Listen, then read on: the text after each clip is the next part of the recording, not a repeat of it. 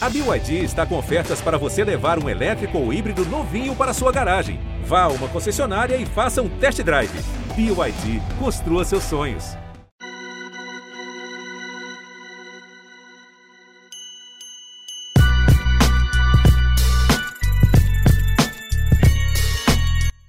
Salve, salve, fiel torcida. Estamos começando mais um podcast GE Corinthians, que também é live para quem acompanha a gente pelo canal do GE no YouTube. Eu sou Bruno Cassucci, setorista do Corinthians aqui no GE. E vamos repercutir, debater mais uma derrota do Corinthians, a quinta seguida nesse início de temporada. O Corinthians que ocupa a zona de rebaixamento do Campeonato Paulista, quem diria. E para falar sobre isso, eu tenho aqui comigo o setorista também, acompanha o timão aqui no GE, Zé Edgar. O Zé Edgar de Matos está com a gente. E também o Voz da Torcida, Careca Bertaglia. É, vamos juntos falar dessa partida, mas também atualizar a chegada do técnico Antônio Oliveira, falar sobre a busca de reforços, Igor Coronado, nome quente, nome que interessa ao Corinthians e muito mais é, em mais um podcast GE Corinthians. Eu vou começar com você, Zé. Trabalhamos juntos na partida, na cobertura. É... Finalizamos, inclusive, nosso material há pouco, né? Publicamos todas as notas, deixamos outras agendadas para amanhã. E eu, eu vi que você fez a análise e também, antes de entrar aqui na, na nossa live, vi o vídeo que o Careca gravou é, de comentário dele. O Careca apontava ali uma melhora no segundo tempo, via é, alguns aspectos até é, positivos desse jogo, é, mas senti você mais, mais desanimado aqui na redação. Tem alguma coisa que deu para tirar de bom desse jogo? E o quão preocupante é a situação do Corinthians, cara? É, como que você vê esse momento do Timão, Zé? Boa noite, seja bem-vindo. Boa noite, Susi. Boa noite, Careca, fiel torcida, torcedores e torcedoras do Corinthians, né? Obrigado por estarem conosco nessa hora, quase essa hora da madrugada, né? Depois de uma dura derrota no clássico contra o Santos. Eu, eu vi, enxerguei uma ligeira melhora do time no segundo tempo, e eu imagino é que o Careca também concorde né, nesse ponto, mas uma melhora ainda insuficiente para dar é, talvez um certo grau de otimismo para o torcedor e para a torcedora. É, minha análise, até dando spoiler, mas sem contar muito do conteúdo, né, até convidando o leitor e a leitora do GE para acompanharem a, a, a matéria que vai ao ar amanhã de manhã, vai muito sobre o senso de urgência que o Corinthians tem que ter, de que como o Antônio Oliveira chega no momento e tem como primeira missão evitar o maior vexame esportivo da história do Esporte Clube Corinthians Paulista, né? E por que que eu falo desse senso de urgência? Porque mesmo com essa ligeira melhora no segundo tempo, é, é um Corinthians com cinco derrotas consecutivas no estadual, algo inaceitável para um clube como o Corinthians, que, lembrando, é o maior vencedor do Paulistão com 30 taças. E, e é um Corinthians que chega na metade da, da, da competição, da fase de grupos, com a possibilidade de ser o lanterna. O Santo André joga né, amanhã, nesta quinta-feira. O Santo André tem a possibilidade de passar o Corinthians e o Timão terminar a sexta rodada na lanterna. Ou seja, até internamente o Corinthians reconhece que a briga é para sair lá de baixo, é para evitar o vexame do rebaixamento no Paulistão, que teria um peso catastrófico dentro de um clube e com o peso e com o tamanho do Corinthians, né? Cair no Brasileiro, como quase aconteceu no ano passado, já era uma situação muito, mas muito complicada. Mas é uma situação que o Corinthians viveu, que o Corinthians se reergueu, se reabilitou e passou a ganhar tudo durante um período no futebol brasileiro. Cair no estadual teria um impacto muito mais, muito mais pesado. Ainda mais num processo que o Corinthians vive, né, de reformulação, tanto em campo, com a saída de mais de 10 jogadores, quanto fora, né, com, com o grupo político do Corinthians saindo depois de 16 anos, né, a renovação e transparência, e o Augusto Melo iniciando seu mandato. Então, todo esse contexto eu acho que reflete no, no tom de pessimismo né, da, da, da análise que vai ao ar a, a, no, no fim da madrugada, diremos assim, no GE, e, e mostra o quanto o Antônio Oliveira tem que chegar com esse senso de urgência muito ligado, porque a situação do Corinthians é muito complicada, né? Tem Portuguesa no fim de semana dentro de casa, tem Botafogo de São Paulo na sequência fora de casa, e depois tem um clássico contra o Palmeiras na Arena Barueri. Então são três jogos ali que o Corinthians, se não reagir, vai viver um drama desnecessário né, para esse início de temporada em um drama que pode terminar em uma catástrofe, uma hecatombe que seria difícil a gente prever qual que seria o peso de uma instituição como o Corinthians amargar um rebaixamento, um inédito rebaixamento à Série A2. Eu, mesmo diante de todo esse contexto, não acredito que isso vai acontecer, mas o Corinthians não tem demonstrado futebol e não tem dado muito espaço para o torcedor, para torcedor, para torcedor e para gente que analisa e acompanha o dia a dia, de que vai ter uma melhora em um curto período de tempo. Vai depender do impacto que o Antônio Oliveira trouxer a partir, possivelmente, né, nessa, nessa reta final de semana e né, com a estreia já no, no, no fim de semana contra a Portuguesa. É, em termos de imagem, de moral, eu não tenho dúvida que o rebaixamento no Paulista é, é, uma tragédia muito maior do que no brasileiro. Eu acho que, em termos práticos, cair no brasileiro é pior porque você tem ali 38 rodadas, ocupa a maior parte do seu calendário, influencia muito mais nas receitas. É, mas é, é, surreal a gente começar o ano falando em, em cair no, no, Paulista. E assim, é, enquanto você falava, Zé, eu, eu ficava pensando aqui comigo mesmo. É, será que a gente está sendo muito alarmista? É, será que a gente. Foi é, algo que eu tá, pensei tá, tá... durante toda a, minha, toda a produção da minha análise, Cassucci. Inclusive, né, te consultei, consultei chefes, porque é, é. a gente sempre corre o risco de pesar um pouco a mais, mas o Corinthians não tem demonstrado sinais de que a gente né, que a gente possa estar sendo alarmista, porque essa metade do campeonato já foi, né? É, é isso. Metade do campeonato, seis jogos, só três pontos. Careca, o que, você, acha disso tudo aí? Boa noite, seja bem-vindo. Ah, boa noite, Zé. Boa noite, Cassucci. Boa noite, fiel torcida. É... Cara, pode, pode ficar despreocupado sobre a parte alarmista. É, já é uma preocupação minha faz algumas umas duas rodadas. É, acho que desde a derrota para São Paulo, o jogo contra o Novo Horizontino é, já teria um peso muito grande. O Corinthians não reagiu. É, veio a derrota no clássico, né? E o jogo contra a Portuguesa, até falei isso no vídeo também do Voz da Torcida. É, com dor no coração, mas o nosso campeonato é esse. O nosso campeonato é ter que ver e torcer para a Portuguesa perder, e perdeu agora do São Bernardo é, logo depois do jogo do Corinthians. É amanhã, tem que ver a tabela para o Ituano perder do Palmeiras, para o Santo André, acho que o Santo André enfrenta o Mirassol. É... Eu imaginava um começo de temporada complicado, mas não imaginava nesse nível, né? É, como o Zé bem disse, é metade do campeonato e acho que o peso de jogar contra o rebaixamento na Portuguesa, no Santo André, no Ituano, é muito menor. E, e gostei do, de como o Zé começou é, a, a, participação dele, porque eu falo desse senso de urgência já faz um tempo, né?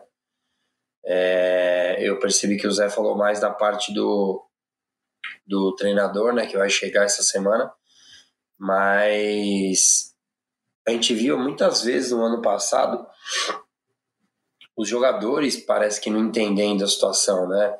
Eu lembro do Corinthians e Bahia, é, eu fiz esse jogo aí no Premier, é, tinha jogador do Corinthians dando risada no banco de reservas ali do lado do Mano Menezes o, Bahia, o Corinthians já perdia do Bahia em casa.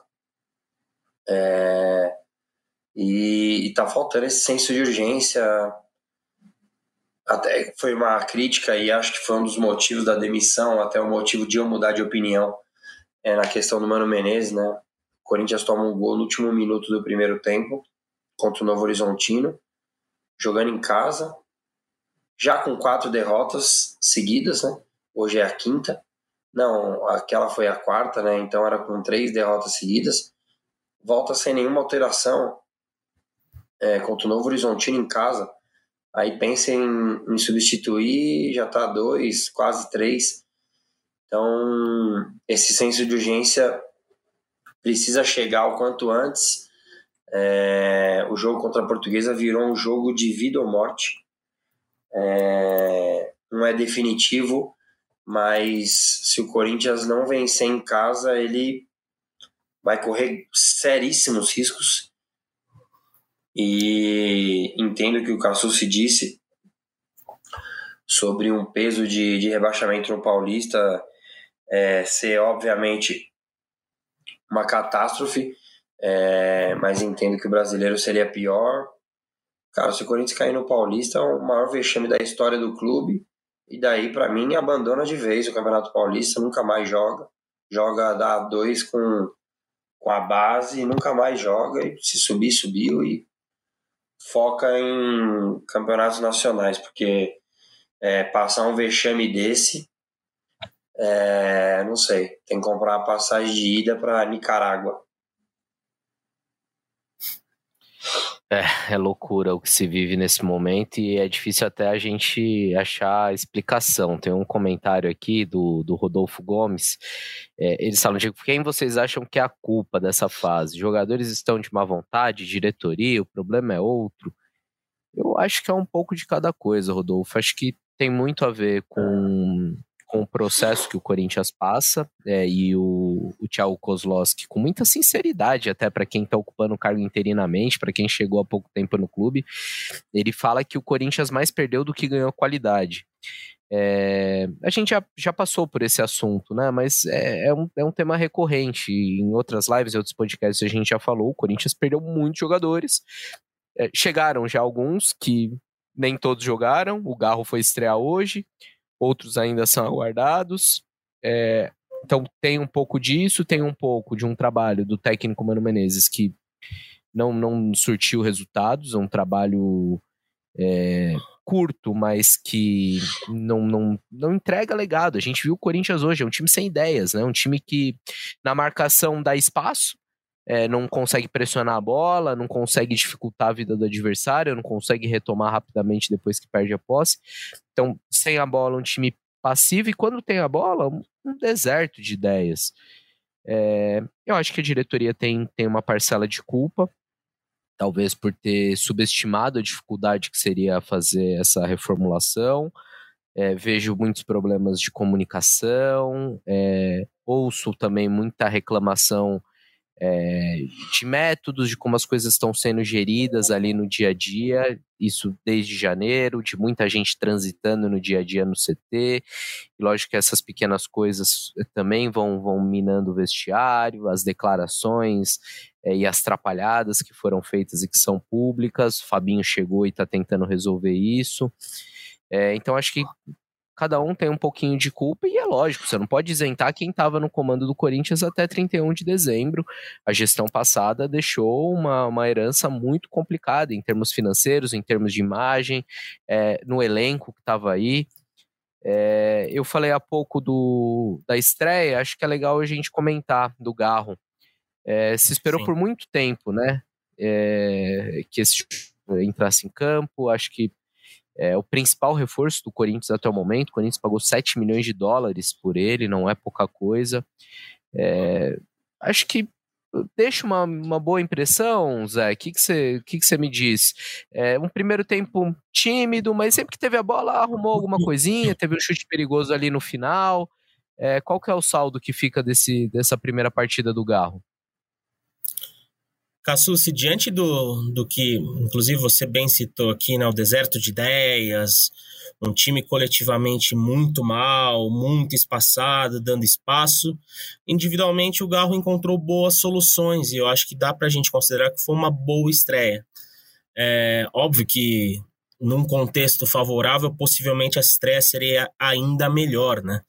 Mas uh, uh, eu vi um Garro, principalmente no segundo tempo, participativo, mesmo no primeiro tempo que teve uma atuação mais tímida, ele chamou muitas faltas, chamou, se não me engano, umas duas, três faltas ali, conseguindo né, se livrar de uma, de uma, de uma pressão ali que o meio-campo do Santos fez é, e, e, sem perder a bola, né? Acabou sofrendo a falta e, e, mostrou tecnicamente né, ter boas virtudes. E o, no melhor momento do Corinthians, que foi aquele momento da Bafa, né? Nos minutos finais, em que o Corinthians. Né, acho que o Corinthians começou bem, né? Teve alguns, um, pelo menos o, até o lance do Maicon ali, que depois acho que a gente vai discutir um pouco aqui. Né, o Corinthians estava fazendo um, um, jogo mais competitivo, aí depois né, perdeu um pouco a mão, o Santos saiu, fez 1 a 0 e aí o Corinthians voltou ali no fim. E, e, e tirando a falta que o Rojas cobrou, o, o Garro foi o grande responsável pela, melhor participação do João Paulo na partida, né? Que foi aquele chute de fora da área que ele encontrou uma solução individual. Então é, é um cara que, inclusive o Thiago Kozlowski falou na entrevista, que é um cara que tem encontrado boas soluções, que é um cara tecnicamente acima da média, que vai colaborar ainda muito para o Corinthians. É, apesar da timidez no primeiro tempo, eu vi boas soluções e eu acho que é um, é um cara que o torcedor e a torcedora pode depositar uma, uma confiança que né? Se o Corinthians melhorar, acho que vai ser muito pela, pela capacidade dele, porque teve bons momentos, mesmo em um time coletivamente muito perdido, né? O, o talento dele, né, a capacidade dele, acho que vai ser muito mais potencializada quando né, o, o Antônio Oliveira chegar e, e, o Corinthians tiver minimamente mais organização e for uma, de fato uma equipe de futebol, né? Ou começar a ser uma equipe de futebol. Para quem está chegando na live, eu peço que deixe o like, contribua aí com a nossa transmissão. É, careca, é, também queria saber o que você achou do Garro. É, a gente ficou um pouco vacinado com o Rojas, né? Que a primeira partida do Rojas contra o América Mineiro foi, foi muito boa, é, bons passes, chute de fora. É, e aí depois a gente viu o que virou o Rojas, né? É, te agradou o Garro? Dá para dá pra ter uma esperança com ele? Me agradou, me agradou, acho, gostei. É, só lamentei uma hora ali no final, sobrou no pé bom dele na entrada da área, mas ele preferiu dominar e tentar um passe ali por elevação. Ele já tinha conseguido alguns, né? É, gostei, acho que foi bem participativo. Até o Rosa que você citou com o Garro, eu acho que ele procurou mais passes parecidos com o que ele deu contra o América naquele primeiro jogo que você acabou de citar, né? Ele, o, o passe que gera essa falta e que ele mesmo bateu, ele que dá ali para o Garro por dentro, né? Um passe para frente e quando você dá passe para frente você corre mais risco mesmo de errar, né? Mas é esse o tipo de jogador que a gente quer é, porque ele está no Corinthians ele tem que tentar o passe complicado, o passe difícil, o passe que deixa numa situação boa, porque eu tô cansado de, de ver os jogadores do Corinthians já dominar inclinados a tocar para trás, né? É, cara, acho que individualmente ele foi bem, é, procurou o jogo, né? Se movimentou. Também não é simples, né? As pessoas capazes de de falar, pô, mas ele tava todo tempo sem jogar, mas o ritmo de jogo é uma situação diferente de treino, né? Então acho que ele até suportou bem ali. É... Agora é descansar e torcer para que ele seja decisivo no domingo, para que o Corinthians saia dessa situação o quanto antes, porque eu de verdade acredito que o Corinthians possa melhorar. É com o passar do tempo, só que infelizmente o Corinthians se colocou numa situação que tempo é o que ele menos tem. É, a resposta tem que ser o quanto antes, e acho que passa muito por essa estreia do Garro, que acho que no geral fez um, um jogo promissor, podemos dizer assim. Eu, eu já vou voltar para você, careca, porque eu quero a sua opinião sobre um dos lances polêmicos é, da partida, o principal, né? O lance em que o Corinthians pede pênalti logo no início da partida, uma disputa de bola do João Schmidt com o Maicon. É, eu tenho a sensação de que o fato do Corinthians ter jogado tão mal e, e ter se mostrado tão é, apático, pouco vibrante, é, até desestimula jogadores. O Maicon reclamou na saída de campo, mas o Thiago Kozlowski não, não quis aprofundar muito nisso, não vi dirigente é, sair reclamando. É, acho que a, o fato da atuação de ter sido a quinta derrota seguida é, faz com que a reclamação não seja tão, tão acentuada. É, mas me parece que contato ali e a gente já cansou de ver VAR marcar esse tipo de, de infração. Você é, viu o pênalti ali, careca? E quanto você acha que isso impactou na, na partida? Cara, para mim, eu vou discordar da discutível. Para mim é muito claro. É... Até para quem joga bola, a percepção é até simples, né? E o árbitro precisa ter essa percepção. O João Schmidt faz um movimento de chutar a bola para longe, para afastar. A bola não vai longe. Automaticamente isso já é pênalti, porque quem toca a bola é o Michael. A bola fica perto ali, então o contato é só na perna do Michael. É... Eu, eu lembro que eu reclamei muito no jogo do, do ano passado, lá do Soteudo, mas acho que ali existia uma discussão, né? Quem é, colocou o pé primeiro, quem não colocou o pé primeiro. O de hoje, o contato é muito claro ali entre o pé e a panturrilha do, do Maicon. É, para mim, um pênalti para dar no campo, principalmente pela, por essa percepção que eu falei. E, e o árbitro estava de frente. Né? Campo, ele estava pertinho do lance. Exato, cara. Exato. O movimento do João Schmidt é de quebrar a bola, gente. É, se ele acerta a bola, a bola vai longe. Então, se a bola ficou perto, ele não pegou a bola. Ele só pega a perna do Michael. E daí o VAR, muito estranho, cara. Não pedir nenhuma revisão. É, só que é, eu, a gente vai discutir isso. É, até uma parte da imprensa, assim, trata como reembolso, né? Então, sempre quando é contra o Corinthians, ah, mas teve já várias outras. Torcedor também. Então, não tem muito o que discutir. É, e foi o que você falou, né? A, o, o time foi tão mal, né, que não dá para simplesmente colocar isso na conta. É, do mesmo jeito também não dá para simplesmente falar seria um a um. É, mas se o Corinthians no jogo todo, gol, né? É, se o Corinthians fizesse o gol, isso muda e condiciona todo o jogo, toda a ação. É muito mais fácil você jogar no contra-ataque. É, teria uma pressão muito grande na Vila, é, porque o Santos está na Série B e é uma, era uma forma de, de afirmação né, de um elenco também é, montado parecido com o Corinthians, né, muitas perdas, mas é, reposições, claro que reposições de um nível e com investimento abaixo do Corinthians, né? Inclusive alguns refugos do Corinthians estão é, no Santos, mas o Santos montou um time rapidamente e hoje o Santos mesmo daqui a dois, três meses jogando uma divisão diferente da do Corinthians, ele tá, eu não sei nem se é só um passo ou se são alguns passos na frente do Corinthians. Ele tem um treinador, é, ele tem um estilo de jogo que já é do seu treinador é, e mesmo quando ele não joga bem, o Santos, e eu tenho alguns amigos santistas, são poucos, mas tenho, é, eles falam que o Santos não fez jogos maravilhosos, tirando o jogo contra a Ponte Preta na Vila, que chegou a fazer 3 a 0 mas o Santos não jogou bem contra o Água Santa, mas ganhou. É, o Santos não jogou bem contra o Botafogo de Ribeirão, mas ganhou. É, o Corinthians não joga bem nem pontua, né, cara?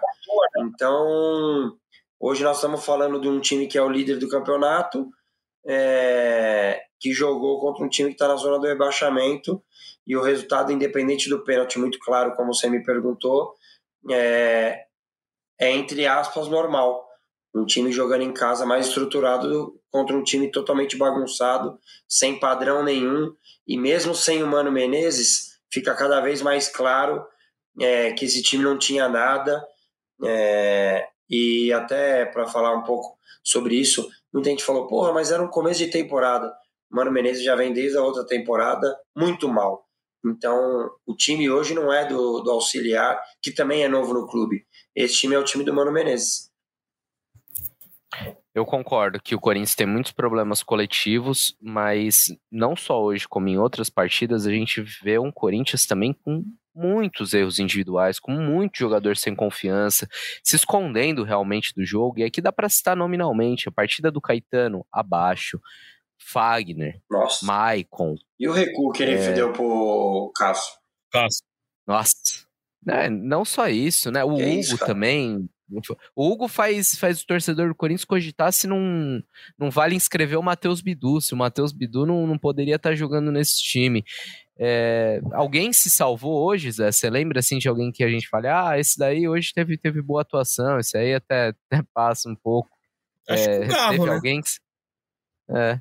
Também acho que o Garro. Acho, acho que o Garro, acho que o Garro, e ainda mais por todo o contexto que a gente falou, né? Ser uma estreia, seu primeiro jogo, embora não, né, o Garro talvez tenha. É, ele conquistou um pouco de entrosamento com esse basicamente um mês que ele tá treinando no Corinthians no dia a dia sem, sem entrar em campo, né? Mas eu acho que, com exceção do Garro, difícil imaginar algum nome. O Rojas não entrou tão mal, embora né, tenha errado alguma, alguns lances assim, mas eu acho que seria pesado demais a gente falar que se salvou. Acho que eu, e a tentativa a, de finalização na primeira jogada? Vou, é. vou, vou, confidenciar aqui, careca. Na, manda, na redação, a hora que boa. entrou o Rojas, o, um dos nossos editores brincou, falou assim: ah, daqui a pouco ele vai chutar. A hora que a câmera cortou, saiu da, de, da imagem dele. Já tava fazendo movimento. Ele já tava chutando, cara. E, mas assim, não é que ele tava chutando da entrada da área, ele tava chutando do meio de campo. Enfim, desculpa Sim. te interromper. É, Zé. Tem coisa que é melhor rir pra não chorar. É, não, mas esse momento foi muito bom. Foi, foi tão bom quanto pintar com aquela marca de tinta, assim, que todo mundo né, gosta de brincar. Foi, foi, foi um, dos, um dos momentos que arrancaram riso na redação hoje. Mas, mas é isso. Eu acho que, com exceção do Garro, é difícil a gente ver algum ponto positivo no Corinthians. Né?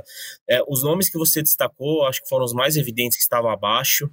É, o Wesley, no primeiro tempo, conseguiu algumas boas jogadas ali pela ponta, mas né, falta constância, falta ser mais incisivo, falta tentar mais aquele passe decisivo e não cortar para a direita e dar aquele cruzamento flutuante que muitas vezes para na mão do goleiro ou na, na, na zaga. Mas, com exceção do Garro, foram pouquíssimas boas notícias. Eu acho que, além da exceção do Garro, da, da atuação do Garro, uma boa notícia foi a, a entrevista sóbria do Thiago Kozlowski, né? Que é um, um auxiliar que chegou né, com indicação do Mano, né? Apoiado pelo Mano, que vai permanecer no clube mesmo com a saída do Mano e que deu uma entrevista bem, bem sóbria né, depois do jogo. Ah, e a outra boa notícia é que a partir desta quinta-feira né, o Corinthians começa uma nova era e bota né, muito, muita esperança né, nesse trabalho do Antônio Oliveira que vai começar. Mas foi uma noite de. É que, certo, de... já é isso, Zé? Não, não certo que vai começar na quinta, né, Cassus? Já tô dando um pouquinho de spoiler, mas já, já jogo a bola não, mas é certo que... a situação? Então, vamos do lá. Antônio? É... Vamos lá. Vou explicar. É. O, ao, ao, acerto, né, com as duas partes, o Antônio, inclusive, se despediu, né, Cassu A gente, né, com os nossos amigos do GE Cuiabá, eles, né, relataram o Antônio Oliveira se despedindo dos jogadores do Cuiabá, se despedindo da, da estrutura lá do CT, e ele é esperado né, nesta quinta-feira em São Paulo para finalizar essa, é, é, essa situação. Mas até um ponto que a gente tem que levar em consideração e que vai ser muito importante vislumbrando o jogo de domingo. Para o Antônio Oliveira poder estrear no comando do Corinthians, o Corinthians tem que ter pelo menos um protocolo, um, um papel ali mostrando que acertou a rescisão com o Mano Menezes. Até para a rescisão sair no BID né, do, do Mano e o, Antônio Oliveira poder ser é, inscrito também no BID para comandar o Corinthians. O regulamento do Paulistão diz isso, que para um novo treinador ser contratado, precisa ter o protocolo, pelo menos é o acerto ali, né, protocolado no papel da, da saída do outro.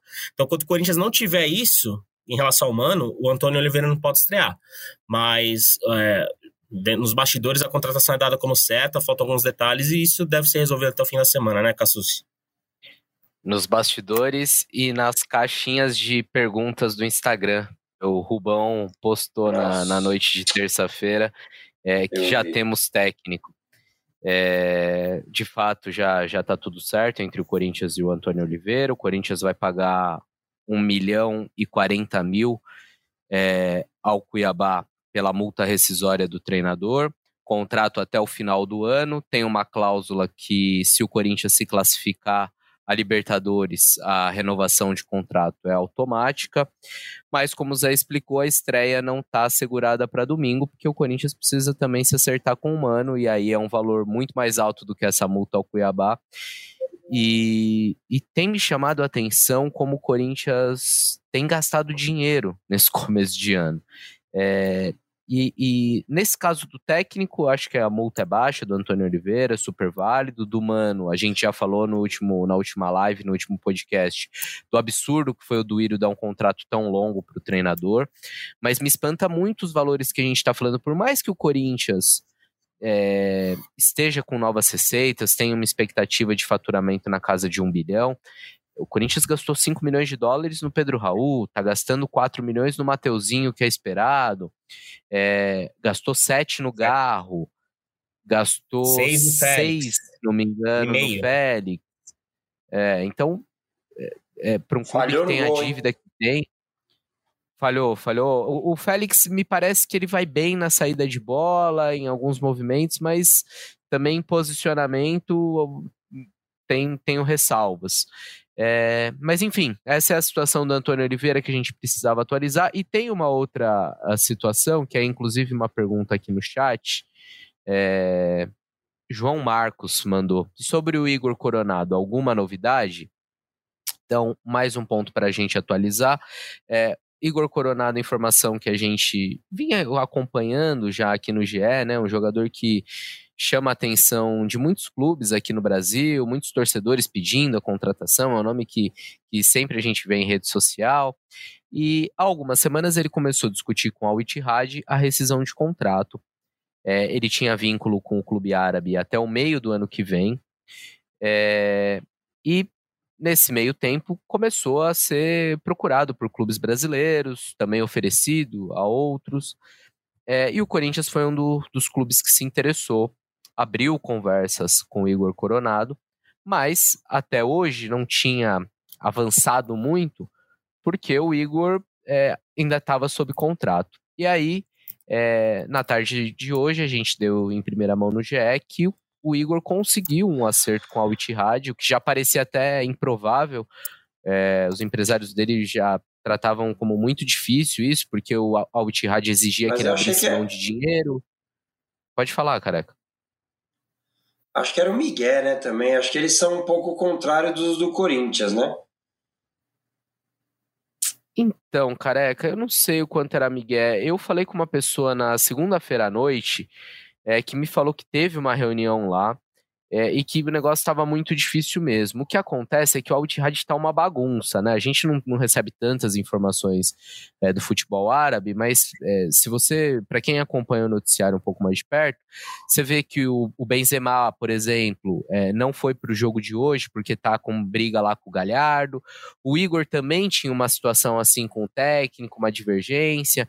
É, só que os árabes não são fáceis na negociação também, né? Então não queriam abrir mão é, do jogador e ainda pagar o que, que teriam que pagar até o final do contrato. Era muito uma discussão de valores ali. E na segunda-feira, a informação que a gente tinha, ó, o negócio dificilmente vai rolar. Teve reunião ontem, teve reunião hoje, conseguiram avançar e foi oficializada. Tá confirmado, a Altihad confirmou, o Igor Coronado tá livre no mercado. E a informação que a gente tem é que o jogador gostou da proposta do Corinthians, dá preferência para o Corinthians, e também do lado do Corinthians há um, um otimismo, não dão o negócio como fechado, não dão como certo, mas falam: olha, existe uma conversa, admitem, é preciso ainda acertar detalhes, é, mas é bem possível que o Igor Coronado chegue, seja reforço do Corinthians, ele é jogador de 31 anos. A proposta do Corinthians é um contrato de duas temporadas para ele. É, acho que é um jogador que, apesar da idade, chega para somar, tem qualidade técnica, é uma posição carente do elenco do Corinthians. É, chegou o Garro, mas ainda assim, acho que é importante ter mais um meia. O Rojas não deslanchou, não sei por quanto tempo ainda vão insistir com ele. Ele tem um salário alto e eu já ouvi que o Corinthians não se opõe a uma saída, então se pintar proposta boa, a gente pode ver o Rojas saindo. E a outra alternativa é o Matheus Araújo, então é, acho que, que é uma contratação importante. Lógico, o ideal seria ter o Claudinho, que é um nome que já foi especulado no Flamengo, no Palmeiras, o Corinthians quer, todo mundo quer. Mas qu quanto custa o Claudinho, né? O Zenit já recusou 20 milhões de euros pelo Claudinho. Será que o Corinthians tem bala para entrar nessa disputa? Então, por todas as condições, eu vejo como um, como um negócio interessante para o Corinthians. O que você que que que acha, Zé? Eu tenho uma linha de pensamento parecida com a sua, né? Acho que o Igor Coronado ganhou talvez um holofote depois desse boom que, que a Liga Saudita ganhou, né? Com, a chegada do Cristiano Ronaldo, do Benzema e tudo mais, e eu acho que o Igor Coronado também ganhou uma atenção, já que ele faz parte do time do Karim Benzema, né? É, é um jogador que também eu acho que o Corinthians deve tratar como, diríamos, acho que o torcedor e a torcedora vai entender bem, como um estrangeiro. Por quê? Porque eu, não, não só ele há muito tempo não atua no Brasil, na verdade ele profissionalmente ele nunca atuou no Brasil. Então é, o Corinthians vai ter que ter paciência com ele para essa adaptação, né? Para né, caso venha a contratá-lo, mas é um jogador que tecnicamente tem, tem boas virtudes, é um meia de chegada, é um meia com boa finalização, também tem boa visão de jogo mas está inserido num contexto de uma liga pouco competitiva, em que ele tinha muito mais espaço para jogar, e que caso ele feche com o Corinthians, né, como o Cassus trouxe a, a, a, ele dá preferência né, para fechar com o Corinthians, caso ele venha a fechar, é, vai ter que passar por um período de adaptação e o Corinthians né, tem esse senso de urgência que a gente tanto citou nesse podcast.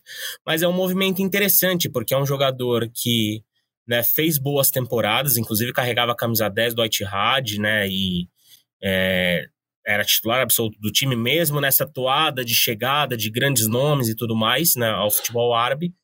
E é um movimento interessante porque o Corinthians não vai precisar gastar com dinheiro de transferência e vai ter um jogador, é, embora né, que necessite desse processo de adaptação, um jogador que é, tem experiência, tem mais de 30 anos, e que talvez né, dê um peso para esse elenco que outros atletas como o Roas não conseguiram dar, né? Porque é um cara que tem experiência, jogou fora e num elenco com peças tão jovens como o Corinthians tem, é só o torcedor e a torcedora dar uma olhada no banco de reservas que o time teve hoje, né? É um cara que eu acho que pode ser um movimento bem interessante mesmo da diretoria, mas né, restam algumas coisas, como você bem trouxe, né? E Corinthians precisa acelerar para fechar com esse reforço o mais urgente possível para tê-lo né, ainda nessa fase de grupos do Campeonato Paulista. É, Igor Coronado negocia, Mateuzinho em vias de ser anunciado. É, como falamos, Antônio Oliveira esperado para essa quinta-feira aqui em São Paulo. Que que Proposta ainda... pela Hernani rejeitada, como né? Proposta pela Hernani rejeitada, como apresentamos no, no GE é, o jogador é, titular, tem jogado bastante no Parma, que é o líder da, da Série B da, da Itália. O Parma não quer abrir mão dele. É, o que, que você vê como, como mais urgente para o Corinthians nesse mercado, careca? Lembrando que a janela fica aberta por mais um mês, até 7 de março, e as inscrições na primeira fase do Campeonato Paulista vão até dia 16 de fevereiro. O que, o Corinthians tem que priorizar nesse momento? Cara, eu já falo faz tempo e até agora não chegou ninguém. O... Chegou o Pedro Raul, mas é uma posição que para mim o Yuri já era titular. O Corinthians não tem ninguém de beirada. É... O... Hoje o atacante mais, é difícil até falar isso, confiável, entre aspas, é o Romero, que hoje foi bem mal, hein? É... O Corinthians não tem ninguém. O Corinthians não tem ninguém de beirada, um cara que dribla, cara que quebra a linha. É, e acho que é a maior dificuldade para todos os times. Hoje em dia, sistemas defensivos são muito bem preparados, né? E você precisa de drible, você precisa de cara para num contra um. O Corinthians não tem. E eu acho estranho que só foi falar do nome do Luiz Henrique, né? É, que hoje estreou no Botafogo. E o Igor é uma outra característica, né? Ele pode até jogar ali aberto, ajudando na construção por dentro, né? Uma característica até parecida com a do Rojas. É, mas eu não vejo o Corinthians falar de ninguém de beirada. É, e para mim é a posição mais carente já há alguns anos. Sem dúvida. É também a posição que talvez seja mais cara hoje no mercado, mais difícil de encontrar, né? É, a gente ouve que o Corinthians teve algumas ofertas, é, tentou alguns outros nomes, não conseguiu avançar e pelo menos a, até o momento não chegou nenhuma nenhum atacante aí de beirada para gente que, que esteja em negociação, que, que tenha uma negociação mais avançada. É, vamos ver, a gente segue em cima tentando descobrir e o Corinthians segue no mercado. A gente sabe que a diretoria ainda está atrás de atacante, de zagueiro, é, quem sabe de mais um volante, de um camisa 8. Enfim, é, são dias agitados no mercado do Corinthians também. É, a gente fez essa live, uma versão mais pocket, né, mais curtinha. Peço para voltar para mim já para a gente ir encaminhando para o fim. É, a gente segue em cima do noticiário do Corinthians no GE. Globo e vai voltar com live, com podcast depois da partida contra a Portuguesa. É, antes de me despedir, eu quero anunciar e convidar os nossos ouvintes, os nossos espectadores também é, para acompanharem um lançamento aí do GE, que é o podcast Abre Aspas, com entrevistas exclusivas, entrevistas especiais com grandes personagens do futebol brasileiro. É, serão publicados semanalmente novos episódios. O episódio de estreia com ninguém menos do que Renato Gaúcho, baita entrevistado, entrevista feita pelo Rafael Zarco, pelos colegas também lá do Rio Grande do Sul, de Porto Alegre. Fica o convite. É, e deixo um abraço para todo mundo que acompanhou a gente até aqui nessa live, para quem ouviu a gente em podcast. Quem acompanha em podcast, eu peço para se inscrever, para assinar aí o GE Corinthians, para que sempre que tem um episódio novo você receba a, a notificação, a atualização. Agradeço ao Careca que participou com a gente até essa hora aí da madruga. Agradeço também ao Zé. Vamos encerrando mais uma longa jornada na cobertura do Corinthians e bora descansar que amanhã tem mais. Os dias estão bem pegados para quem acompanha o Timão de perto. É, valeu a todo mundo que ficou com a gente na live até agora. Um prazer e até uma próxima. Um abraço e tchau.